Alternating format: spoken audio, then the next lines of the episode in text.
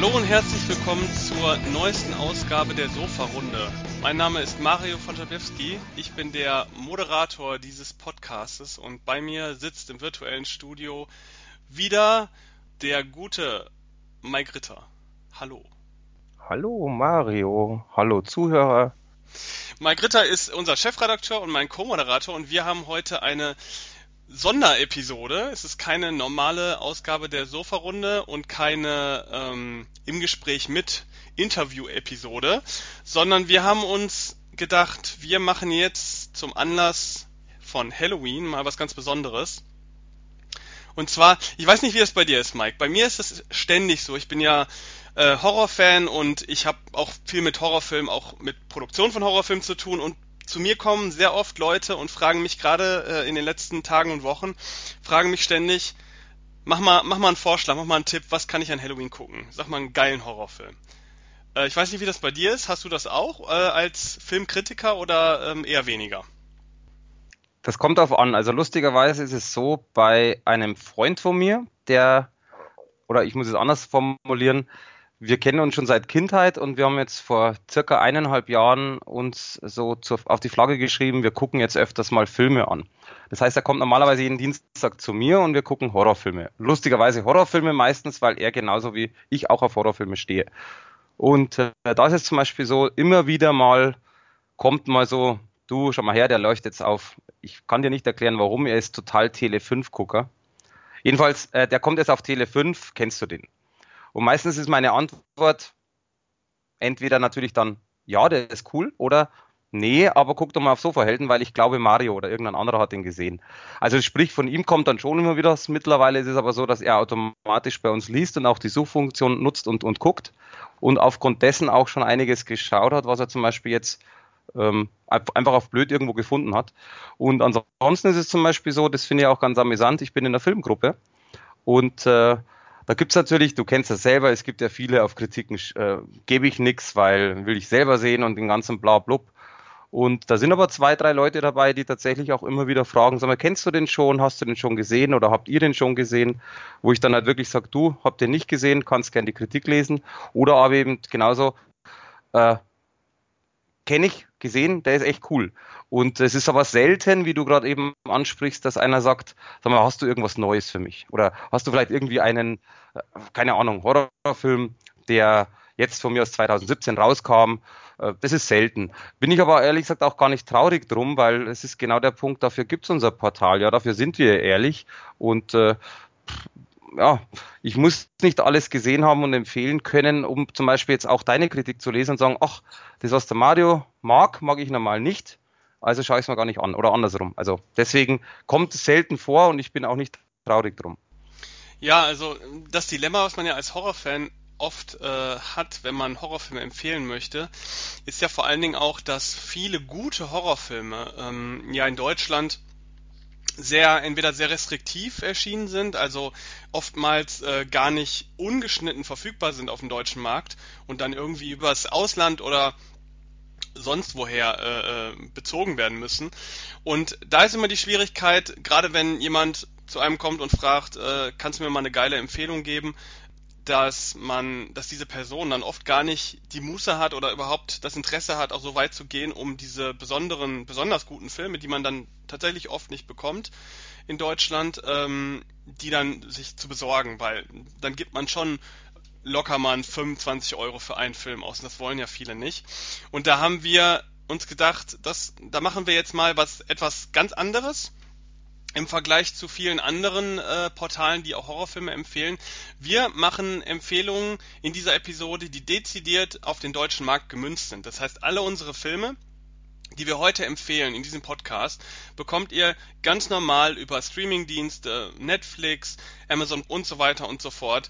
Ähm, die bekommt ihr auch äh, ganz normal im Einzelhandel, Mediamarkt, Saturn, was es da alles gibt die könnt ihr ganz leicht bestellen und könnt ganz leicht äh, dann an Halloween diese Filme ähm, verfügbar haben. Denn ähm, man findet auch sehr, sehr viele gute Horrorfilme unterhalb der höchsten Altersgrenze.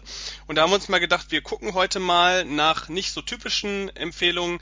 Wir gehen jetzt nicht die, die Kinohits der letzten äh, fünf Jahre durch, weil die hat ja jeder schon gesehen.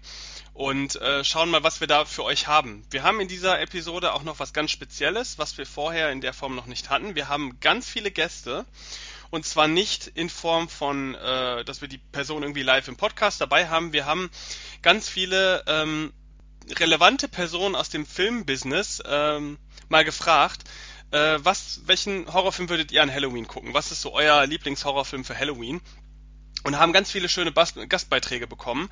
Äh, teilweise äh, in Englisch, teilweise in Deutsch. Wir haben internationale Regisseure dabei, wir haben Filmkritiker dabei, wir haben äh, Podcaster dabei, die eine Filmsendung haben.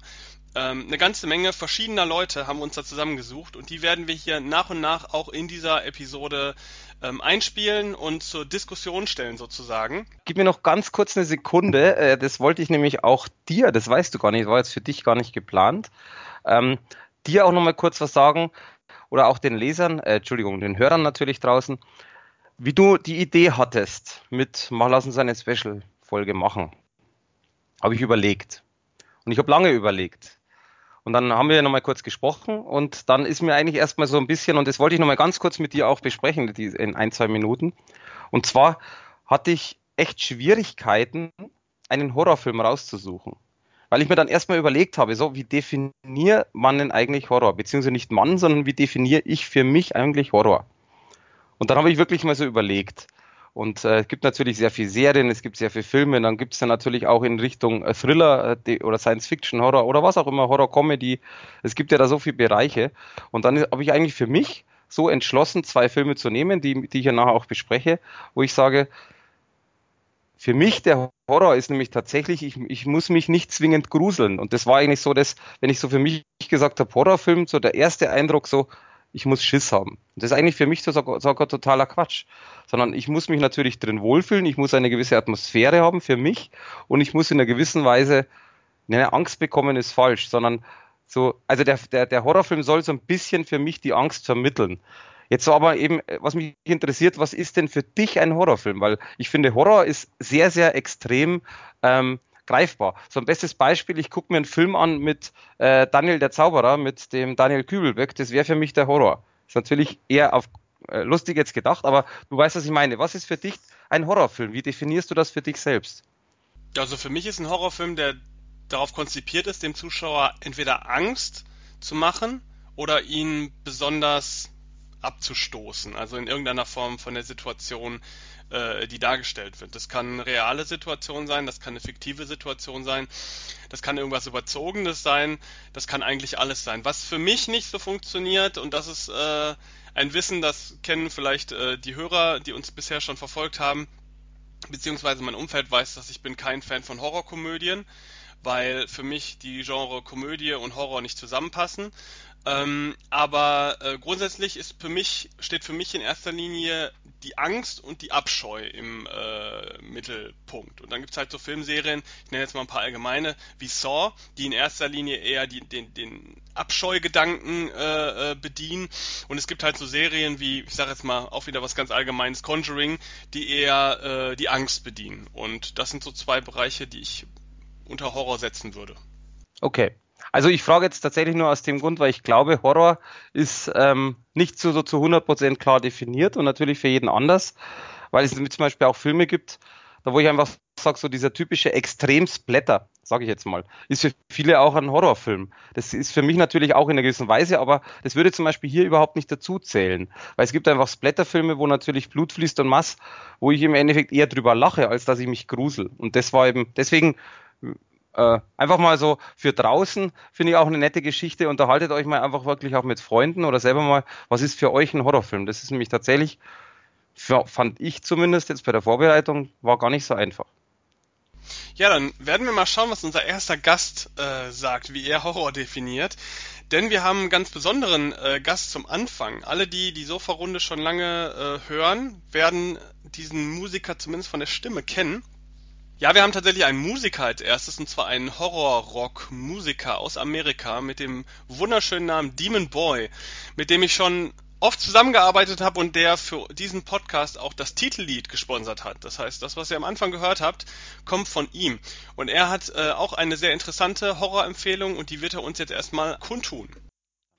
Hello, ghosts, ghouls, goblins, and Halloween fright rockers around the world. This is American shock and horror rocker, the amazing Demon Boy. Now, I make horror rock music for a living, music that you can party to the grave to. But when I was asked on Halloween night, what movie would the Demon Boy watch to get his ghoul on? I choose Tales of Halloween. Yes, that's right. Tales of Halloween is a great film. Why do I love this film so much? It is not just one film, it is 10 short stories that make up the entire film. Each story is more horrific than the last. Great special effects, great gore, and scares the living hell out of you.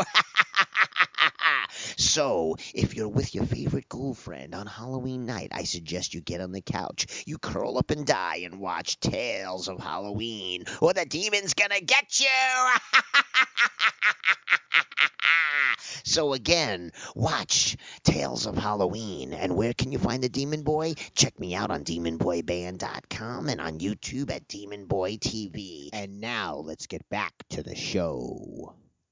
Ja, das war Demon Boy mit äh, Tales of Halloween als Empfehlung. Äh, Mike, hast du Tales of Halloween eigentlich gesehen? Tja, da hast du mich zum Beispiel jetzt schon, oder nicht du, sondern Demon Boy hat mich tatsächlich erwischt. Und das Schlimme ist, ich kann mich erinnern, ähm, dass ein Freund von mir den auch gesehen hat, also ein gemeinsamer Freund von uns. Und ich glaube, du hast den auch rezensiert. Kann das sein oder täusche ich mich da jetzt? Ohne jetzt nachzugucken. Nee, ich hatte den nicht rezensiert. Oder du hast mir da mal was erzählt. Egal. Jedenfalls, nein, habe ich nicht. Äh, und das Schlimme ist, er hat mich verdammt neugierig gemacht. ja, also das Ding ist natürlich, ich meine, der Film heißt Tales of Halloween, also welcher Film kann dann passender sein für Halloween als sowas? Ähm, es ist ein ganz interessanter Film, äh, wäre für mich persönlich jetzt nicht die erste Wahl, aber grundsätzlich ist so eine Horror-Anthologie, die aus verschiedenen Episoden besteht, was Tales of Halloween tatsächlich ist, ähm, ist immer eine ganz interessante Sache und ist eigentlich ganz gut geeignet für Halloween, weil selbst wenn man mal eine Episode in diesem Film äh, nicht mochte, hat man bei der nächsten Episode direkt äh, die nächste Chance, äh, die vielleicht zu mögen. Und bei Tales of Halloween haben diverse bekannte Regisseure ähm, Episoden für gedreht, also Darren Lynn Bousman, den man von den äh, Saw-Filmen kennt, oder äh, Neil Marshall und Mike Mendes, alles bekannte Regisseure aus dem Bereich Horror. Und ähm, da kann ich dann Demon Void tatsächlich nur zustimmen. Wer ähm, Bock auf so ein bisschen unterhaltsameren Horrorfilm hat, der ist mit Tales of Halloween sicherlich sehr, sehr, sehr gut bedient für Halloween. Bekommt man auch überall, ist glaube ich sogar freigegeben ab 16 Jahren, also absolute Empfehlung von Demon Boy. Und ich würde sagen, damit beginnst du dann mit der ersten Filmempfehlung, Mike. Und ähm, wir schauen mal, was du dir rausgesucht hast für die erste, die erste Empfehlung. Tja, und das ist schon mal etwas, ähm, also ich freue mich tatsächlich und ich habe, wie gesagt, lange, lange überlegt und ähm, zu dem, was ich vorher gesagt habe, möchte ich noch was dazu addieren. Ich hatte zum Beispiel ganz am Anfang, wo wir über dieses Thema gesprochen haben, gedacht, na gut, klassischer Horrorfilm für mich, den ich total gern mag, ist so. Aber wir wollten ja dann doch etwas, was vielleicht nicht unbedingt jedermann kennt, beziehungsweise wir wollten natürlich auch irgendwas, was eben nicht schon 25.000 Mal irgendwo besprochen worden ist oder auch es äh, 25.000 Reviews gibt. Und dann habe ich überlegt und das Problem war, ich, mir sind tatsächlich auch äh, so ein bisschen im Internet gegoogelt, was gibt's denn alles noch, was habe ich noch alles drin und dann habe ich gedacht, nee, so komme ich nicht weiter, das bringt mir gar nichts. Und was habe ich dann gemacht? Ich dachte, wenn ein Horrorfilm für mich gut sein muss, dann muss ich den in der Sammlung haben. Dann bin ich runter ins, in den Keller und habe meine Sammlung angeguckt. Ja, und dann ist mir ein Film in, ähm, ins Auge gestochen, den ich schlimmerweise aber erst zweimal gesehen habe, aber den ich zweimal, also beide Male einfach mega, mega gut fand. Und das ist eben ein Film, den du ja nicht so unbedingt abhaben kannst. Und zwar Stitches mit dem Untertitel Böser Clown. Ja, den kenne ich natürlich vom äh, Trailer und vom Sehen. Komplett geschaut habe ich ihn nicht, aber der passt natürlich jetzt äh, super auch in diese ganze Clown-Hysterie der letzten Wochen. Richtig. Ähm, dann erzähl mal. Jo, also der Untertitel heißt ja eben Böser Clown, also kann man sich schon mal vorstellen. Und wenn man sich auch das Cover anschaut, da sieht man den Hauptdarsteller Ross Noble. Ähm, ziemlich, ja, böse, nee. Eigentlich sehr interessantes Cover. Du siehst quasi den Clown, ein Auge hat, ist zugenäht, seine rote Nase auf und äh, ein so ein Dolch, Dolchmesser in der, in der Richtung in der Hand. Und es geht im Endeffekt um Film. Mehr oder weniger, dass der Ross Noble, also der Schauspieler, der spielt den Richard Grindle oder Grindle und der ist ein typischer Geburtstagsclown. Er heißt selber Stitches und äh, man kann sich so vorstellen, dass der halt kennt man ja auf Kinderpartys, also zumindest ich kenne es so nicht, aber durch typische Amer durch Amerika, durch die Filme kennt man das, er tritt er halt auf, zaubert irgendwas hervor, drückt auf seine Nase, dann macht's quietsch und wie auch immer. So, das Problem ist aber dabei, dass er einfach nur grottenschlecht ist. Das heißt, der steht im Endeffekt vor den Kindern, äh, versucht die in irgendeiner Weise zu erfreuen, klappt aber nicht. So, und bei der Geburtstagsparty, wo ihm wo er äh, quasi beim, beim Film am Anfang auftritt, die Kinder sind halt schon etwas, die fieseren Kinder finden ihn halt einfach total schlecht, verarschen den und er hat natürlich, er kriegt ja Geld dafür, dass er es macht, also macht er weiter, ist natürlich sehr professionell in dem Bereich und die stellen ihm einen Streich und er kommt um. So. Und dummerweise kommt er aber dann etwas später zurück und will sich rächen.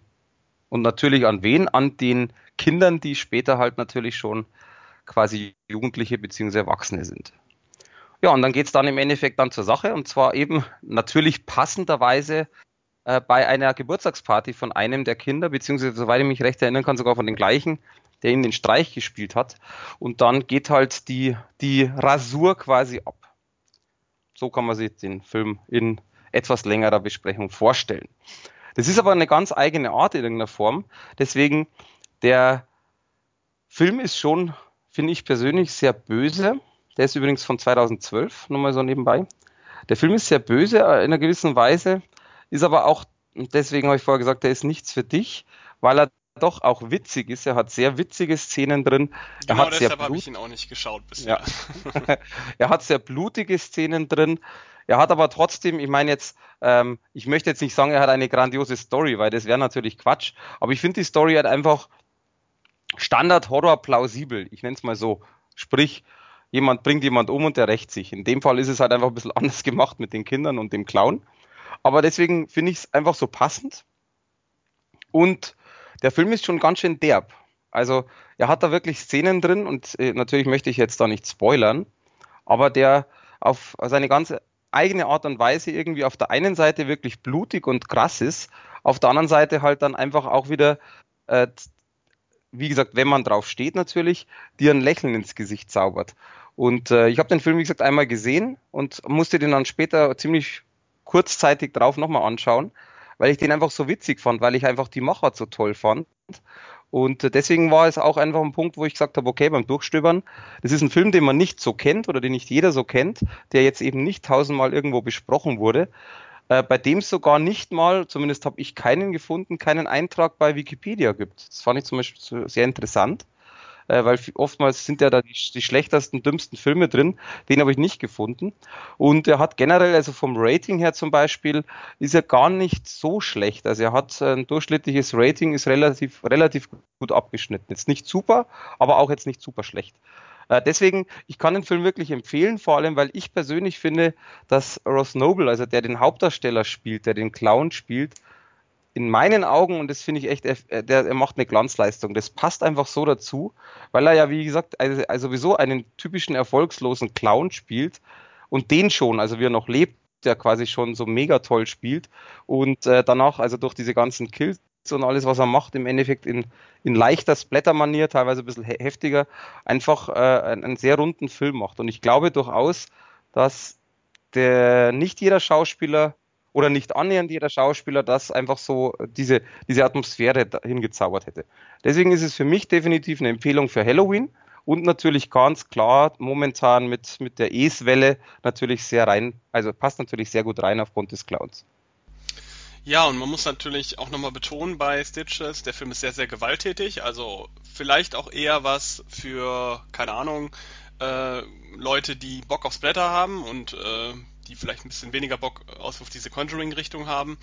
Ähm, also wenn ihr mit einer Freundin zusammen äh, einen Horrorfilm gucken wollt, vielleicht erstmal kurz antesten, ob der Film äh, dazu passend ist. Ist, glaube ich, fast der brutalste, den wir heute haben, würde ich, würde ich fast sagen, oder? Das kann sein, ja. Also der hat, wie gesagt, der hat schon einige Szenen, wobei ich dazu sagen muss, ähm, ich habe den mit meiner Freundin geguckt und es gibt eine Szene, ich sag nur Regenschirm, mehr sage ich nicht. Und es kann sich keiner vorstellen. Es ist nicht mit Regenschirm Auge ausstechen oder so ein Mist. Ähm, das ist eine Szene, Regenschirm im, im äh, Schlafzimmer. Ich habe, ohne Witz, ich musste beim ersten Mal gucken, Pause machen. Ich habe Tränen gelacht. Ich habe die Szene, glaube ich, drei, viermal wieder angeguckt. Und normalerweise ist meine Freundin so, jetzt mach doch mal weiter, lass doch das mal. Und die hat jedes Mal mitgelacht. Wir haben uns so, köst, also so köstlich über diese eine Situation, gab ein paar mehr Situationen, aber diese Situation köstlich amüsiert. Und äh, deswegen, also ich denke mal, wenn man dem, dem ich sag's mal, Horror-Fun-Splatter, wenn man es jetzt in einem definiert. Auch wenn Frauen da natürlich da keine Abneigung haben, dann kann man die Frau ruhig mitnehmen. Wenn man den klassischen Horrorfilm, ich sag's jetzt mal einfach wie, wie Halloween zum Beispiel erwartet, also den Halloween selber, Michael Myers, dann, ähm, und die Freundin natürlich dann sagt, ich will sowas sehen, dann ist definitiv Stitches dann der falsche. Das ist richtig. Den lieber dann später schauen, wenn die Freundin schon schläft. Ja, und du hast mit klassischer Horrorfilmen eine sehr schöne Überleitung zu unserem nächsten Gastbeitrag gemacht, denn ähm, wir haben einen Gastbeitrag bekommen von Max Nachtsheim, aka Rockstar, den kennt man unter seinem Künstlernamen Rockstar. Der ist Rapper und Podcaster, unter anderem kennt man ihn ähm, bei Podcasts von Radio Nukular und auch von Autokino. Und genau wegen Autokino haben wir uns äh, auch mal an ihn gewandt und haben gefragt, hör mal, was würdest du denn an Halloween gucken? Was ist so dein, dein Ding an Halloween? Und er hat uns auch einen interessanten Beitrag geschickt mit einem eher klassischen Horrorfilm. Hören wir da mal rein. Hallo liebe Sofa-Runde, äh, hallo liebe Sofa-Helden. Hier ist der Maxe von Radio Nukular, Querstrich Rumblepack, Querstrich im Autokino, Querstrich tausend andere Sachen. Uh, und ich wurde gefragt nach meinem Lieblingshorrorfilm vom guten Mario. Und ähm, Horrorfilme ist so ein Thema. Hat auch gesagt, im Übrigen kann man Nanu fragen, Nanu von dem Autokino. Nanu guckt keine Horrorfilme. Der hat unfassbare Angst vor Horrorfilmen. Also für den ist, wenn die Dementoren bei Harry Potter auftauchen, schon ein Schicht im Schacht. Also das könnt ihr euch auf jeden Fall abschminken, dass der irgendwas zu Horrorfilmen sagt. Ähm, da, da kriege ich leider keinen Ton aus dem raus. Deswegen muss ich diese Frage alleine beantworten. Mache ich aber sehr, sehr gerne. Ich bin Horrorfilm-Gucker ab und zu. Ähm, ich finde, dass die letzten Jahre hat mich nicht wirklich was umgehauen. Ich tue mir aber auch schwer damit, äh, alleine Dinge zu gucken. Ähm, und wenn ich dann mal eine Lebensabschnittsgefährtin habe, dann hat sie meistens auch keinen Bock auf Horror. Aber irgendwann werde ich mich immer wieder ins Horrorgenre reinfuchsen. Deswegen muss ich eher auf so eine klassische Liste zurückgreifen. Ähm, und da es ja um einige Filme gehen soll, soll jetzt auch nicht ein 10-Minuten-Beitrag werden, äh, wähle ich einen ganz, ganz klassischen Film aus, und zwar The Shining von äh, Stanley Kubrick. Weil dieser Film mich damals eine neue Form von Horror gelehrt hat, äh, nämlich dieses ganze unterschwellige, verstörende, mit der Psyche spielende und das auch noch alles in diese Optik gepackt, mit dieser ganzen Symmetrie und so weiter und so fort, mit seinen langen Kamerafahrten, mit diesen dröhnenden Synthes und sowas. Ähm, das war einfach eine krasse Horrorfilmerfahrung. Ich habe das Buch auch danach noch gelesen, ähm, fand aber den Film, die Geschichte von Jack Torrance, der mit seiner Familie äh, über den Winter in, in ein Hotel fährt, in ein großes, über das man sagt, dass dort ähm, schon diverse Unglücke passiert sind, dass es verflucht sei, dorthin fährt mit seiner Frau und mit seinem Sohn und äh, sie sollen äh, das Hotel äh, den Winter über bewachen, gucken, dass da nichts passiert. Er soll den Hausmeister mimen. Das Hotel ist leer. Ähm, weil es halt, wie gesagt, sehr, sehr weit oben in den Bergen ist. Da fährt normalerweise keiner hin. Das ist auch, wenn es schneit, schwer zu erreichen, beziehungsweise gar nicht zu erreichen und so weiter und so fort. Deswegen ist er da oben ziemlich abgeschottet, ähm, hat nur einen Kontakt nach außen oder mit diesem ich weiß gar nicht, wie er heißt, äh, der schwarze Mann, mit dem er dann ab und zu kommuniziert, der dann auch noch vorbeikommt. Also er hat sehr, sehr wenig Kontakt zur Außenwelt. Äh, natürlich wird das Wetter auch nochmal sehr, sehr schlimm. Sie haben noch ein Funkgerät, aber das funktioniert auch nicht so wirklich. Und natürlich ereignen sich nach und nach in diesem Hotel seltsame Vorfälle. Es gibt ein Zimmer, was nicht betreten werden darf. Es taucht auf einmal ein Bartender auf, äh, ein Barkeeper auf ähm, und so weiter und so fort. Es ist ziemlich, ziemlich, ziemlich abgefahren. Ähm, basiert, wie gesagt, eigentlich auf dem Stephen King-Buch. Das Buch ist auch sehr, sehr, sehr, sehr gut. Der, der Film, muss man sagen, wenn man das Buch gelesen hat, fühlt sich der Film nicht so ganz vollständig an. Man hat immer das Gefühl, also auch als Zuschauer, ich habe immer noch nach Jahren das Gefühl, irgendwas fehlt an dem Film, sodass er perfekt abgeschlossen ist. Aber er ist schon so, sage ich mal, von den Stephen King-Verfilmungen einer der, der, der besten und auch einer der, natürlich dadurch, dass Kubrick seine Hände drauf hatte, einer der handwerklich am schönsten umgesetzten Stephen King-Verfilmungen. Ähm, zudem natürlich auch noch die Leistung von allen Protagonisten und Antagonisten, was auch immer man sie, als man sie bezeichnen mag, allen voran natürlich äh, Jack Nicholson als Jack Torrance einfach wahnsinnig brilliert in der Rolle. Ähm, das ist unfassbar. Ich meine, die berühmte Türeinschlagszene kennt jeder so, aber auch was da sonst so passiert. Ähm, und wie dieser Film halt sich aufbaut, wie er mit Bildern spielt. Der hat ein paar der widerlichsten Szenen, die ich kenne, so, obwohl sie jetzt gar nicht so gar nicht so unfassbar schlimm sind, aber so die mich halt damals wahnsinnig getroffen haben. Also diese ganze Zwillinge auf dem, auf dem Gang Nummer, so wenn der Kleine da immer mit diesem lauten Dreirad diese Gänge runterfährt, finde ich wahnsinnig krass. Ähm, ich finde auch dieses ganze äh, ähm, diese, diese Blutaufzugsnummer krass. Und das Schlimmste ist für mich, wenn, wenn, wenn Jack in diesen Raum gehen muss, in dieses eine Zimmer und dann da diese Frau steht und ähm, dann irgendwann merkt, als er sie so küsst und streichelt, dass es doch alles ganz anders ist. Und das ist so schlimm. Das ist das Allerallerschlimmste, was man sich antun kann. Diese Szene, bah, da könnte ich jedes Mal kotzen. Ich bin da mal irgendwann eingeschlafen zu. Ich habe den geguckt, bin eingenickert und bin bei der Szene aufgewacht. Da bist du aber auch erstmal wach. Da bist du richtig lange wach. Zwei, drei Tage. Ähm, naja, das war's von mir. Shining, einer meiner absoluten Lieblingshorrorfilme, gibt's auch auf Netflix und so. Äh, muss man jetzt nicht viel Geld für ausgeben. Ist aber wirklich wahnsinnig gut, muss man gesehen haben. Ist Filmgeschichte. Ähm, auch ein großes, ein großes Werk von Stanley Kubrick. Und äh, ja, das ist mein kleiner Horrorfilm-Tipp äh, von mir gewesen. Maxe und äh, noch ganz liebe Grüße in die Runde. Bis dann, ciao. Ja, das war der gute Max mit seiner Empfehlung Shining. Ich denke mal, zu Shining braucht man eigentlich gar nicht mehr viel sagen, oder? Was heißt sagen? Also ich kann einfach äh, definitiv sagen, dass er recht hat. Es ist natürlich ein wahnsinnig guter Film. Jack Nicholson top. Äh, was ich dazu sagen möchte, es passt eigentlich gar nicht rein, aber irgendwie doch. Äh, ich finde immer noch genial, wie sie äh, bei Die Simpsons das ganze Thema nachgefilmt haben und nachgemacht haben. Kennst du das? Du meinst Diese die- Simpsons Halloween-Folge? Halloween-Episode. Ja, genau.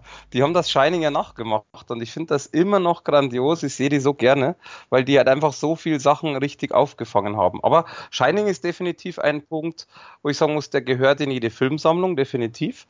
Und ich glaube auch, das ist ein sehr guter Horrorfilm, den man, äh, glaube ich, aber tatsächlich nicht als letztes schauen sollte. Ja, das stimmt. Ähm, man muss natürlich dazu sagen, äh, der ist natürlich jetzt auch schon sehr, sehr alt und es gibt eine Neuverfilmung davon, äh, die, wo Stephen King noch mehr Einfluss drauf hatte, weil Stephen King ist ja nicht so begeistert von dem ersten Shining-Film und ähm, die Neuverfilmung kann man sich auch angucken, ist allerdings eher ein TV-Film und äh, geht auch deutlich länger. Ist glaube ich ein Dreiteiler oder sowas. Also da muss man dann gucken, ob man äh, doch eher die ältere Variante gucken sollte, die unserer Ansicht nach natürlich empfehlenswerter ist, oder ob man vielleicht die neuere Variante sich mal geben möchte. Also wer die alte Variante schon kennt, kann sich ja mal die neue Variante besorgen. Die gibt's tatsächlich auch auf DVD zu kaufen. Ähm, ja, und wer beides noch nicht kennt, fängt natürlich lieber mit dem Original an. Ich denke mal, da sind wir uns einig. Also ich kenne die neue tatsächlich nicht, ich kenne aber auch das Buch dazu nicht. Von dem her, also ich fand den Film super. Deswegen möchte ich mir, glaube ich, durch die neue Variante den alten Film gar nicht zerstören lassen. Ja, ist halt die Frage, ne? Also der neue Film hat tatsächlich mehr Stephen King da drin, weil Stephen King da wesentlich mehr Einfluss drauf hatte. Ähm, da hat er auch drauf bestanden, nachdem er mit dem Erstling nicht so begeistert war. Ähm, ich habe tatsächlich die neue Variante auch noch nie komplett gesehen. Ich kenne nur Ausschnitte. Ähm, ist vielleicht für Fans von Stephen King äh, auf jeden Fall mal interessant, äh, da mal vielleicht nachzugucken, wenn man das Original schon kennt. Ja, kann man ja machen, genau. Genau, und äh, dann mache ich direkt weiter mit einer schönen Filmempfehlung. Äh, ich habe ich hab das tatsächlich ähnlich gemacht wie du. Also ich habe auch erst gedacht, was für äh, Horrorfilme soll man denn da empfehlen?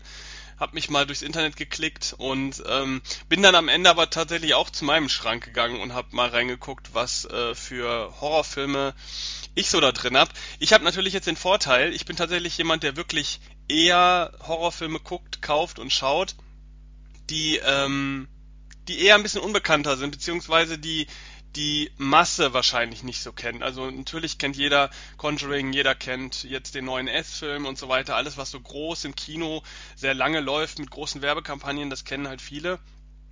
Und das sind tatsächlich die Filme, die ich eigentlich gar nicht so in meinem Schrank stehen habe, weil ähm, das sind auch Filme, die guckt man einmal und, und dann war es eigentlich ganz gut und dann war es das aber auch schon. Ich habe mir einen rausgesucht, der lief auch im Kino aber der war jetzt, äh, wurde nicht so wirklich groß beachtet, der lief auch nicht besonders lange und hat auch nie eine Fortsetzung gekriegt. Äh, der Film heißt in Deutschland Ruinen. Im Original The Ruins, also da haben sie nicht viel ähm, verändert am Titel. Es ist ein, äh, also vielleicht die erste Frage, kennst du den Film? Ruinen. Ich bin am überlegen, ähm, das war doch das, wo die irgendwo in Mexiko waren oder irgend Exakt, sowas, ne? exakt. Ja, ja, dann kenne ich den, ja. Den, Genau, ist- Den fand ich ähm, gut. Es ist ein Film aus dem Jahre 2008 und äh, eines der Poster zierte lange Zeit mein Handy, tatsächlich. Das war mein Handy-Hintergrund, lange, lange Zeit. Ähm, das ist ein Film, den habe ich im Kino gesehen, bei einer Sonderveranstaltung, kannte den Film vorher nicht, hatte auch nicht viel davon gehört, maximal einen Titel äh, mitbekommen. Der Film handelt von einer Gruppe junger Erwachsener, wie so ziemlich jeder Horrorfilm, die äh, in Mexiko eine ähm, ja eine Besichtigung machen. Ähm, und zwar besichtigen die dort, wie die Titel, der Titel schon sagt, Ruinen. Und als sie dann diese Ruine betreten, bemerken sie, dass diese Ruine zu Recht äh, nicht besonders stark besucht ist. Denn in dieser Ruine befindet sich etwas, das, und jetzt ist es schwierig, man könnte jetzt spoilern und sagen, was da drin ist, weil ähm, das ist schon was Besonderes, was man daran findet. Ähm, es ist eine Art Monster, das gleichzeitig auch eine Art Virus überträgt. Und äh, wie man sich denken kann, kommt diese Gruppe in Kontakt mit diesem Monster, Schrägstrich mit diesem Virus und dadurch entwickeln sich viele, unter anderem auch recht blutige äh, Situationen innerhalb dieses Films. Und ähm, ich äh, entscheide mich jetzt dazu, nicht zu verraten, was da in dieser Ruine ist, weil ich war damals, als ich im Kino saß, ich war sehr überrascht äh, über das Monster, was sich tatsächlich aus dieser ähm, Ruine herausbildet. Das Schöne ist, das deutsche Cover, das spoilert noch nichts. Es gibt aber ein Postermotiv äh, von äh, Ruinen, das spoilert schon sehr viel. Das ist nämlich das, was ich auf meinem Handy äh, die ganze Zeit hatte, als Hintergrund. Ich empfehle, wer jetzt Bock auf diesen Film hat, ähm, ich werde gleich kurz noch was zu dem Film sagen, aber wer Bock auf den Film hat, bloß nicht weiter googeln, nicht weiter Trailer gucken, wenn man den haben will, einfach kaufen. Irgendwo bei einem deutschen Anbieter. Weil sonst spoilert man sich wirklich sehr viel und die Überraschung, die ich im Kino hatte, die war wirklich sehr krass, weil sowas, äh, das, was dort in diesem, in dieser Ruine stattfindet, das hat man wirklich schon lange nicht mehr gesehen. Und das erwartet man auch nicht. Ähm, ich fand den Film sehr, sehr gut. Ich war sehr, sehr begeistert, habe mir den danach auch direkt aus England äh, kommen lassen. Ähm, da war der hier noch gar nicht raus. Ich habe jetzt hier auch gerade die deutsche DVD noch vor mir. Ähm, ganz toller Film, sehr spannend, äh, obwohl die Besetzung halt aus so typischen amerikanischen äh, jungen Erwachsenen besteht, ähm, hat man nie das Gefühl, der Film ist irgendwie blöd oder klischeebehaftet. Der Film hat einige sehr brutale Sequenzen. Äh, ich kann mich noch erinnern, dass die Sonderveranstaltung, glaube ich, damals sogar ab 18 war, weil der Film noch keine Freigabe hatte. Aber ähm, die DVD ist tatsächlich ab 16 freigegeben und ist auch umgeschnitten in der Fassung. Der Film hat äh, mindestens eine Sequenz, die sehr, sehr eklig ist. Ähm, ist also eher für stärkere Mägen auch geeignet und ist aber sehr spannend, hat nicht so viele Jumpscares, wie man äh, das heute so kennt, sondern ist wirklich spannend durch die Geschichte und durch äh, gerade auch durch dieses Monster in Anführungszeichen, was sie dort finden. Also ich kann den Film sehr, sehr empfehlen. Ist auch perfekt für Halloween geeignet. Und kann man überall bekommen, kriegt man sogar sehr günstig, weil das ja wie gesagt auch nicht mehr der neueste Film ist. Und wer ihn noch nicht kennt, sollte dem Film auf jeden Fall eine Chance geben. Ja, äh, das war's dann von mir. Hast du noch was zu Ruinen zu sagen? Irgendeine Anekdote oder irgendein, irgendein Hinweis? Ähm, ja, zwei Hinweise. Die sind zwar eigentlich total irrelevant, aber wenn du mich so fragst, muss auch die Irrelevanz raus. Ähm, das erste ist eigentlich jeden scheißegal. Ich wollte nur sagen, ich habe den Film leider nicht. Na, so war's aber auch. Aber das Schlimme ist, den gibt's ja nicht auf Blu-ray bei uns. Ist das so? Ich weiß es tatsächlich gar nicht. Ich habe die DVD und ich habe die Ja. englische Blu-ray. Ich habe gerade gegoogelt, weil eben genau das, ich dachte mir gerade so, scheiße, den habe ich in der Sammlung gar nicht, ich möchte den haben. Und äh, in der Tat habe ich jetzt nebenbei nur die englische Blu-ray gefunden, die aber keinen deutschen Ton hat. Das stimmt. Dann die US ähm, die eben auch keinen deutschen Ton hat, und die deutsche DVD. Das heißt, man kann auf alle Fälle davon ausgehen, weil der Film ist auch nicht unbekannt, dass mit Sicherheit da irgendwann mal ein Label den auf Blu-ray bringt. Aber in der Tat, momentan gibt es keine. Äh, ja. Ja, das ist äh, interessant. Ich meine, das hat man heute relativ selten, dass äh, Filme keine Blu-ray mehr haben, gerade wenn die auch im Kino liefen. Aber das zeigt vielleicht auch, dass der Film im Kino gar nicht so den ähm, den Andrang hatte und ähm, dass der Film nicht lange lief und vielleicht auch heute so ein bisschen auch in Vergessenheit geraten ist. Der läuft ganz selten mal im Fernsehen, das weiß ich. Aber ähm, ich habe ihn ja tatsächlich im Fernsehen nie gesehen. Also wenn er im Fernsehen läuft, müsste er eigentlich auch eine HD-Fassung irgendwie existieren, würde ich fast sagen. Naja. Ich glaube nicht, dass es ein Problem ist. Ähm, vielleicht gibt es, äh, man weiß ja immer nie, äh, doof gesagt, kann ja Lizenzrechte haben oder was auch immer, aber ich bin mir sicher, das ist auch so ein Film, der irgendwann mal kommt. Genau, ganz bestimmt. Ja, ähm, damit machen wir dann wieder mit einem Gastbeitrag weiter. Und zwar wieder einem internationalen. Und zwar hat uns der Regisseur Sonny Laguna, den werden jetzt noch nicht so ganz so viele kennen, der macht aber gerade das Remake von Puppet Master dem äh, bekannten Horrorfilm-Franchise um ganz viele äh, wütende kleine mordende Puppen. Und der dreht gerade äh, das Remake in Amerika, ist schon abgedreht, die sind gerade in der Post-Production, kommt nächstes Jahr raus und er hat uns auch einen schönen ähm, Halloween-Tipp äh, gegeben. Da hören wir jetzt mal rein. Hi, my name is Son Laguna. I'm a director, writer and VFX artist. And right now I'm working on the upcoming Puppet Master reboot. For Halloween, I tend to prefer something more old school, uh, something slower perhaps. And uh, even though I love watching new stuff that comes out uh, on Halloween, I would recommend you watching Rose Red. It's a film from 2002.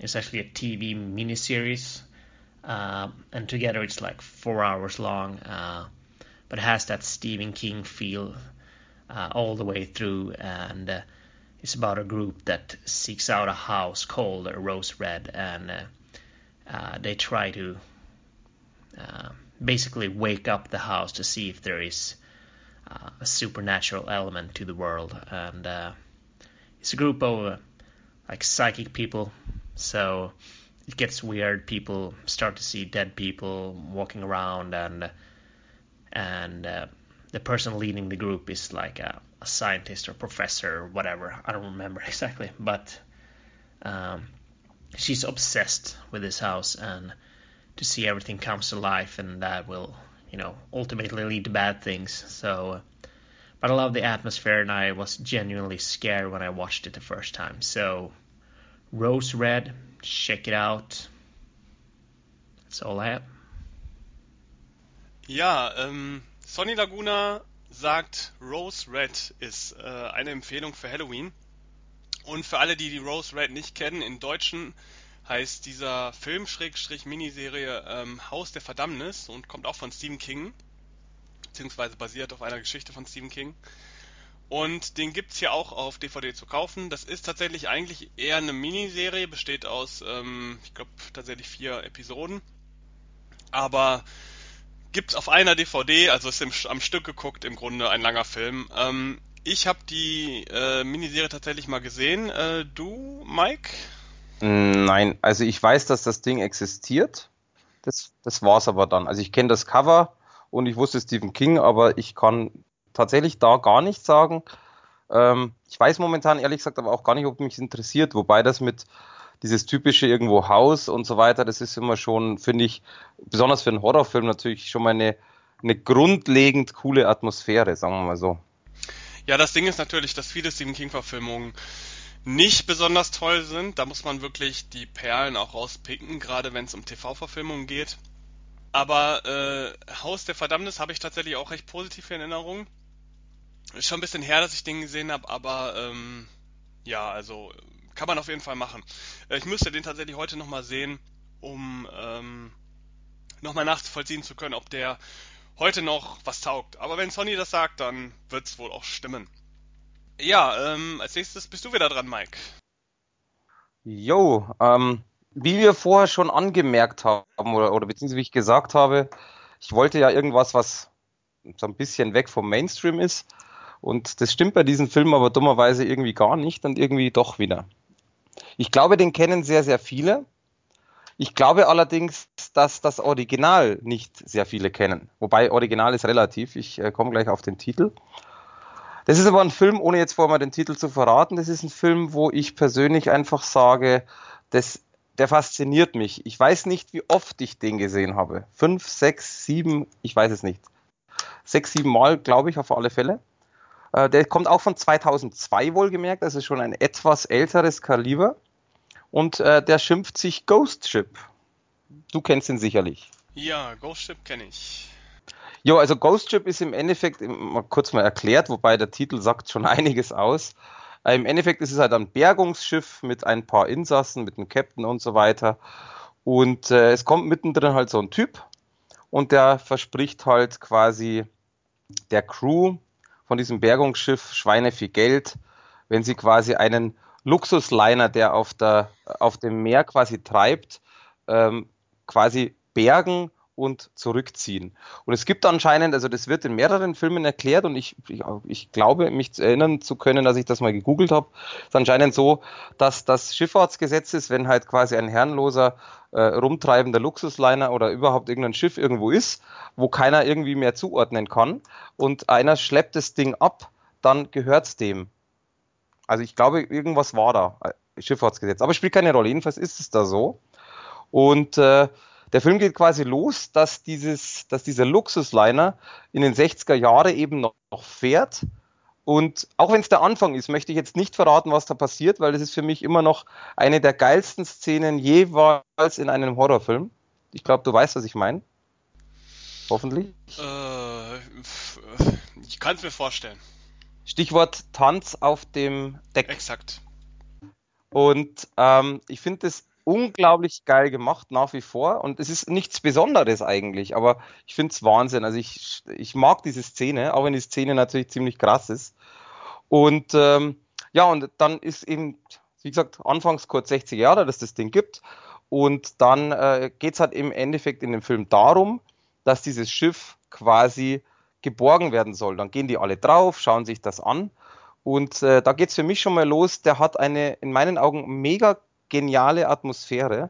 Das heißt, man hört halt, also im Endeffekt, wenn man sagt, man guckt den ganzen dunkel, man hat eine Dolby Digitalanlage, dann ist es ja so, man hört das Schiff, ich sag's mal vorsichtig, atmen. Das heißt, du hörst überall die Geräusche. Du hörst das Knacksen oder dieses Metall, dieses Knarzen, wie man auch immer das nennt. Das ist von der Stimmung her, finde ich, mega toll. Dann ähm, äh, plötzlich, ich bin jetzt echt vorsichtig, dass ich nicht zu viel verrate. Plötzlich hört man Stimmen, machen wir es so, ähm, aus den verschiedenen Boxen und man ist da quasi irgendwie schon live dabei und die Stimmung finde ich auch Wahnsinn, weil das ganze Ding, der, der, der Dampfer ist natürlich mega verrostet, brüchig, äh, es stürzt was zusammen und das ist halt optisch wie auch audiovisuell mega geil geworden. Und obwohl der Film von 2002 was ja wirklich jetzt schon 15 Jahre her ist, ist es für mich einfach immer noch ein Film, wo ich sage, den muss man kennen, den muss man sich anschauen. Und äh, es ist, da finde ich, ist einfach, besteht der Horror so ein bisschen darin, dass die Atmosphäre so unglaublich genial ist und, und so unglaublich einfach eingefangen wurde. Wo ich persönlich, für mich, das ist ein Film, wo ich finde, das wurde in vielen Filmen, die danach gekommen sind, jetzt nicht unbedingt Filmen auf einem Schiff, sondern allgemein Filmen, die in einer gewissen Weise eine düstere Atmosphäre haben wollen, nicht annähernd so gelungen wie bei Ghost wie siehst du das denn mit der Atmosphäre? Ja, ich habe Ghost Ship auch gesehen. Ich glaube, ich besitze den sogar. Ich weiß es gar nicht, ähm, ehrlich gesagt, ob ich den. Ich meine, ich habe den auf DVD. Ich fand ihn ganz gut. Ähm, der ist äh, tatsächlich sehr atmosphärisch, hat ein sehr schönes Set. Ähm, ist auch gewalttätig an einigen Stellen. Es gibt zwei Fassungen von dem Film, eine 16er und eine 18er Fassung. Also da muss man gucken, äh, zu welcher man da greifen möchte. Und äh, ja, ich fand ihn auch gut. Also ist für mich auch eine, eine, eine relativ gute Empfehlung für Halloween. Es macht auf jeden Fall Sinn. Und das ist vor allem ein Film, wo ich sage, wenn man jetzt mal vorher gesagt hat, Shining sollte man sich nicht zum Schluss anschauen. Ähm, Death Ship, oh, Entschuldigung. Ähm, Ghost Ship ist für mich aber auch so ein Film, wo ich sage, den würde ich auch nicht zum Schluss anschauen, weil ähm, natürlich Halloween abends dunkel und so weiter. Aber ich glaube eben auch tatsächlich, wenn, und das ist natürlich immer diese Voraussetzung, wenn man eine schöne Anlage hat, die, oder eine gute Anlage hat, es dunkel ist und vielleicht dummerweise dann auch noch draußen dann man Geräusche hört, weil noch irgendwelche Leute bei Halloween umgehen oder nebenan eine Party ist oder was auch immer, dann glaube ich, erschrickt man da relativ schnell, weil das ist tatsächlich, ähm, na, tatsächlich dementsprechend, äh, ja, quasi, wie soll ich sagen, das ist, die Atmosphäre wird, glaube ich, dementsprechend schon mit dem Ganzen in, in irgendeiner Form unterstützt. Und äh, kurz, was ich noch dazu sagen wollte, äh, es gibt da verschiedene. Also es gibt Deathship übrigens auch. Und ich war selber zum Beispiel auch der Meinung, dass Deathship, der, der war von 1980, wenn es mich nicht täuscht, irgendwie sowas um den Dreh. Ähm, der, den habe ich zum Beispiel auch äh, übrigens im Mediabook. Aber ich war immer der Überzeugung, dass Death Ship quasi so dass der erste Teil war oder so der erste Film und Ghost Ship quasi ein Remake. Äh, so dachte ich das. Das ist aber eben ähm, nicht der Fall, sondern es ist im Endeffekt äh, einfach ein komplett anderer Film, beziehungsweise inhaltlich ähnlich, aber jetzt nicht als Remake zu betrachten. Und es gibt übrigens auch noch einen äh, Spielfilm von 1952, der Ghost Ship heißt, der aber auch jetzt mit dem äh, nichts zu tun hat. Also sprich, es sind zwar vielleicht, es ist so eine ähnliche Geschichte, aber es ist doch wieder komplett anders. Also deswegen nicht den Fehler begehen, den ich begangen habe, dass man sagt, Deathship ist das Original, Ghost Ship ist das Remake, so ist es nicht. Äh, ja, ansonsten gibt es für mich nichts zu sagen, nur weil du gesagt hast, es gibt die FSK 16, 18er Fassung, so ungefähr eine Minute Unterschied, also nichts Tragisches. Deswegen würde ich definitiv zur 18er Fassung greifen. Dadurch, dass es den Film auch schon länger gibt, ist da auch jetzt vom, vom Preis her eigentlich äh, da nichts um und den gibt es schon relativ günstig zu kaufen. Ja, ähm, wo du Death, Death Ships erwähnst, äh, das ist für mich sogar noch der bessere Film. Ähm, der ist tatsächlich aus den 80ern, ähm, hat eine ähnliche Geschichte, ähm, nicht ganz so viel Gewalt, aber ist auch sehr, sehr gut, kann ich auch sehr empfehlen. Ähm, Gibt es auch jetzt zu kaufen, weil der Film entsprechend vom Index äh, gekommen ist vor kurzer Zeit. Also wer einen Schiff-Horrorfilm haben möchte, der ist mit Ghost Ship oder mit Death Ship, äh, glaube ich, ganz gut bedient. Kann ich nur zustimmen. Ja, siehst du mal. Der nächste Gastbeitrag, den wir jetzt haben, ist von jemandem, den Zuhörer von äh, Sofahelden auch vielleicht schon kennen könnten, nämlich von Phil Marx. Das ist der Moderator von Nerd Talk, einem Filmpodcast, äh, den man auch hören kann. Und der hat uns einen wunderschönen Beitrag gemacht über seinen Lieblingshorrorfilm für Halloween. Viel Spaß! Hi, hier ist Phil von nerdtalk.de. Wenn ihr euch einen richtig schönen Halloween-Abend machen wollt, dann kann ich euch die Horrorkomödie Housebound ans Herz legen. Die Story des neuseeländischen Films ist eigentlich recht klassisch. Die 20-jährige Kylie wird bei ein paar Straftaten erwischt und muss nun acht Monate Hausarrest absitzen. Und damit die wilde Jungerwachsene auch ein bisschen zur Ruhe kommt, muss sie den Hausarrest bei ihrer religiösen Mutter absitzen. Und die meint, dass ihr Haus verflucht sei und hat sich auch schon teilweise mit den angeblichen Übergriffen von Geistern abgefunden. Kylie glaubt das natürlich alles nicht, bis auch sie äußerst mysteriöse Ereignisse miterlebt, aber auch nicht flüchten darf, denn ihre Fußfessel, die überwacht ihren Hausarrest sehr akribisch. Ich mag Housebound wirklich gerne, weil es eben nicht der klassische Horror ist, sondern er auch mit ziemlich schrägen Charakteren arbeitet und so auch zeitweise echt lustig ist. Trotzdem hält der Film genau diese Balance und schafft es im richtigen Moment auch wieder zu erschrecken oder die Spannung ganz weit nach oben zu drehen. Gerade in der zweiten Hälfte des Films werdet ihr dann so richtig Spaß haben, wenn der Horror und das Blätter so richtig abgehen. Housebound hat beim Fantasy Filmfest den Fresh Blood Award gewonnen und selbst Peter Jackson hat sich positiv über den Film geäußert. Also, wenn ihr Bock habt auf so richtig gut gemachten Haunted House Horror, verbunden mit kantigen und amüsanten Charakteren, dann gebt Housebound gern mal eine Chance. So, das war Phil mit Housebound. Ähm, ja, also ich habe tatsächlich Housebound noch nie gesehen. Äh, ich weiß, dass es ihn gibt. Ich habe den Trailer gesehen. Ich weiß, der lief mal ganz, ganz kurzzeitig bei uns in Deutschland auch im Kino. Ähm, hast du den Film gesehen? Du bist schon einen Schritt weiter wie ich, weil ich wusste nicht mal, dass den gibt. Ach so, also nee, äh, ich habe aber tatsächlich mal gegoogelt und habe mir nur Bilder angeguckt. Also ich bin ja kein Fan von Trailer und äh, direkt mal durchlese, worum es geht, wobei natürlich Phil schon einiges erzählt hat. Ähm, ich fand die Bilder aber ganz nett, weil es sieht nämlich durchaus, wobei man dazu sagen muss, bei den Bildern sieht man eigentlich nicht, dass es eine Horrorkomödie ist, guckt man sich aber wiederum das Cover an, dann sieht man das sofort.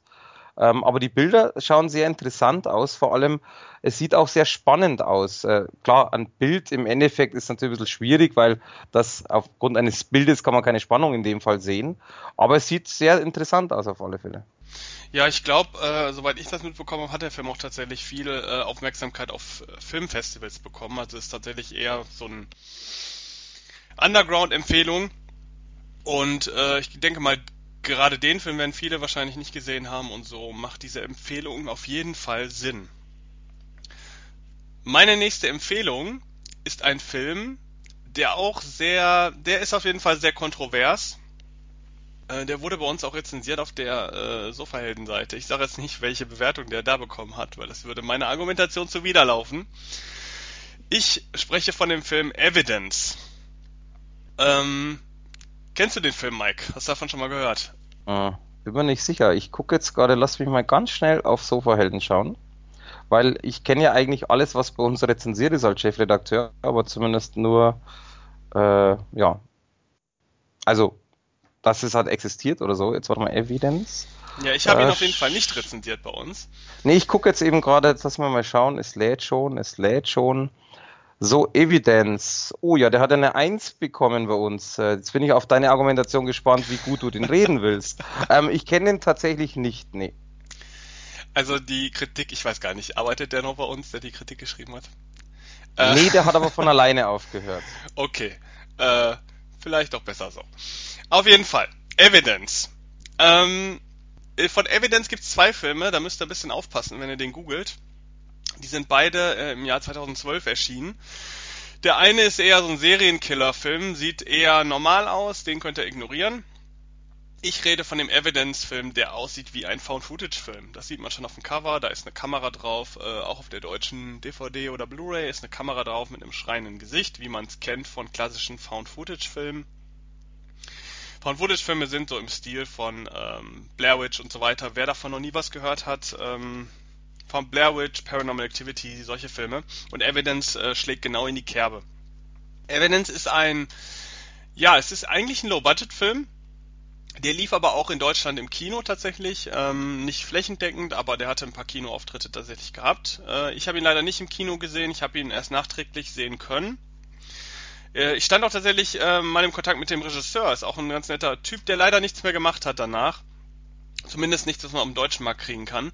Ich bin nämlich sehr, sehr begeistert von diesem Film, ähm, denn er ist äh, sehr unerwartet.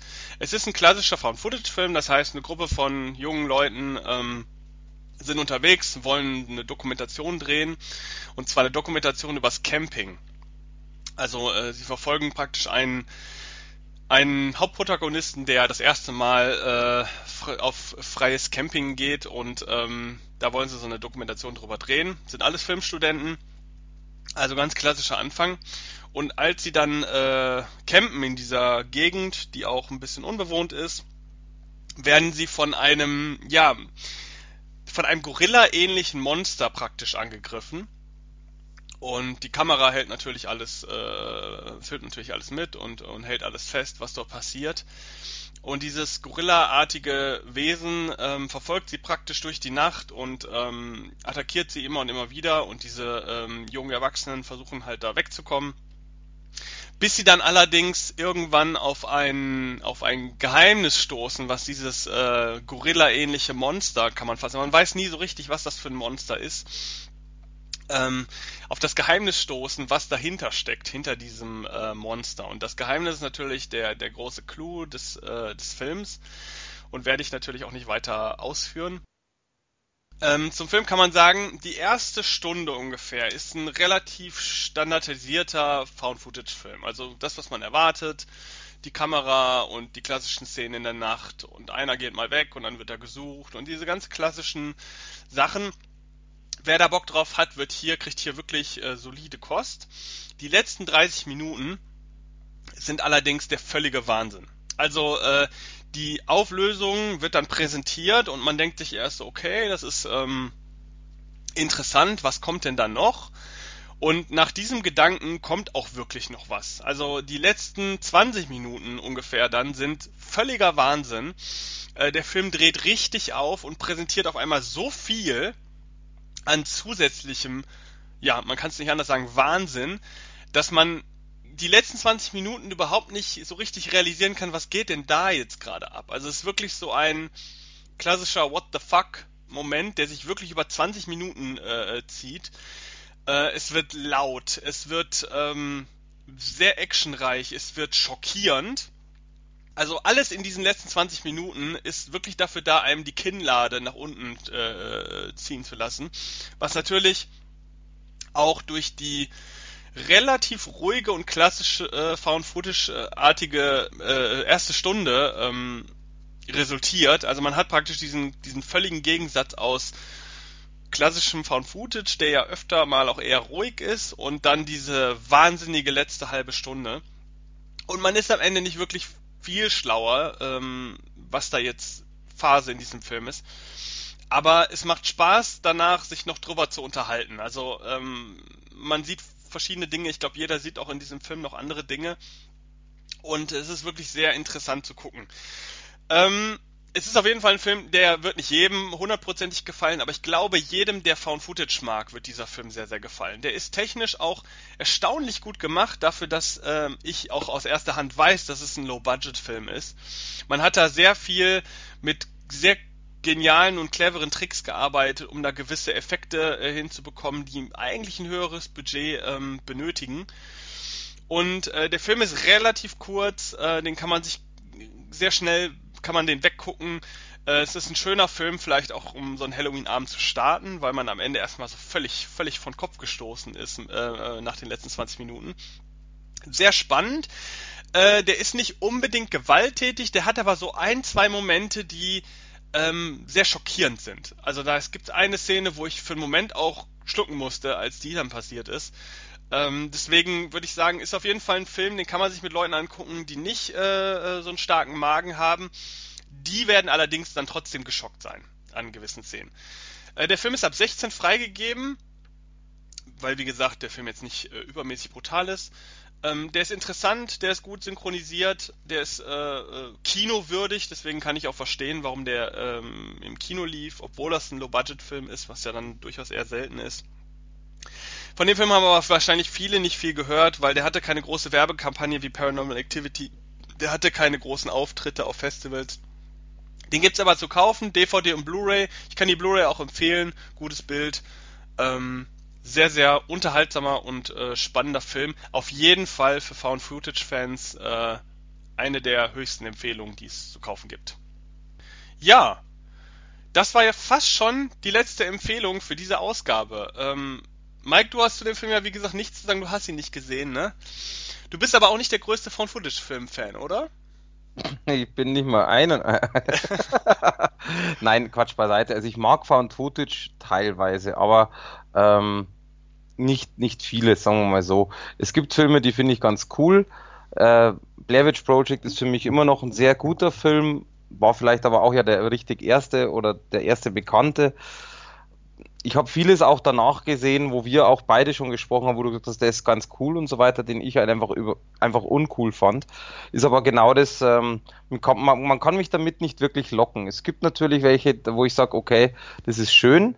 Und zum Beispiel, das ist auch ein Grund, warum ich bei American Horror Story, bei der aktuellen, bei Roanoke, weil der ja auch in, in Richtung Found Footage gemacht ist, teilweise, äh, konnte ich nicht komplett so viel ähm, jetzt abgeben, wie, wie im Endeffekt bei, bei anderen Filmen oder in dem Fall bei der Serie, bei den anderen Staffeln. Aber es ist trotzdem in meinen Augen einfach ein interessantes, äh, eine interessante Machart und ein interessantes Genre.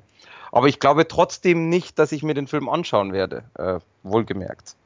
Ja, wie gesagt, Empfehlung für beinahe Found-Footage-Fans und ich glaube, nach Paranormal Activity und Blair Witch und was es alles im Kino gab, wird es da eine ganze Menge draußen geben. Ja, wir haben jetzt noch einen Beitrag, äh, einen Gastbeitrag, den machen wir gleich ans Ende. Ich möchte noch kurz sagen, für gerade für alle Hörer, die jetzt vielleicht ganz neu ähm, bei uns dabei sind, einfach nur durch dieses Halloween-Thema oder vielleicht durch einen unserer Gäste äh, angezogen wurden. Äh, uns gibt's bei iTunes zu hören. Wir haben eine Internetseite sofahelden.de. Da gibt's tausende von tausenden Kritiken. Ähm, wir haben schon diverse Podcast-Episoden äh, gemacht. Wir hatten sogar schon mal einen Podcast, der sehr stark Halloween-zentriert war. Wer da noch weitere Empfehlungen haben möchte, kann da gerne mal in unser Archiv äh, auf sofahelden.de schauen. Ansonsten ähm, war's das und ich wünsche eigentlich am liebsten jetzt allen ein schönes Halloween. Mike, hast du noch was zu sagen? Ja, ich habe etwas, was mich tatsächlich fasziniert. Ähm, und ich versuche das gerade zu analysieren, aber ich, ich weiß nicht wieso. Wir, wir haben es normal in jedem Podcast geschafft, dass, äh, dass wir uns immer wieder von der Zeit her oder relativ an diese Zeit halten, dass wir uns das eingespielt haben, teilweise ein bisschen überboten haben. Und äh, wir beide waren uns ja zu 100% sicher, wenn wir diesen Podcast machen, diese Sonderfolge, dass wir jenseits die, die Zeit sprengen werden. Mich äh, fasziniert nur, dass wir das nicht getan haben. Ja, das liegt natürlich auch äh, daran, dass wir diesmal im Gegensatz zu all unseren vorigen Episoden auch einen Plan haben, was, wir, was wir erzählen wollen und wie lange das ungefähr dauern wird. Äh, wir hatten ja auch heute keine großen äh, Differenzen, weil wir ja hauptsächlich auch Empfehlungen gemacht haben. Das äh, sieht in unseren äh, alten normalen Episoden etwas anders aus. Da haben wir durchaus schon mal den Dissens gehabt, der dann die Laufzeit auch gestreckt hat.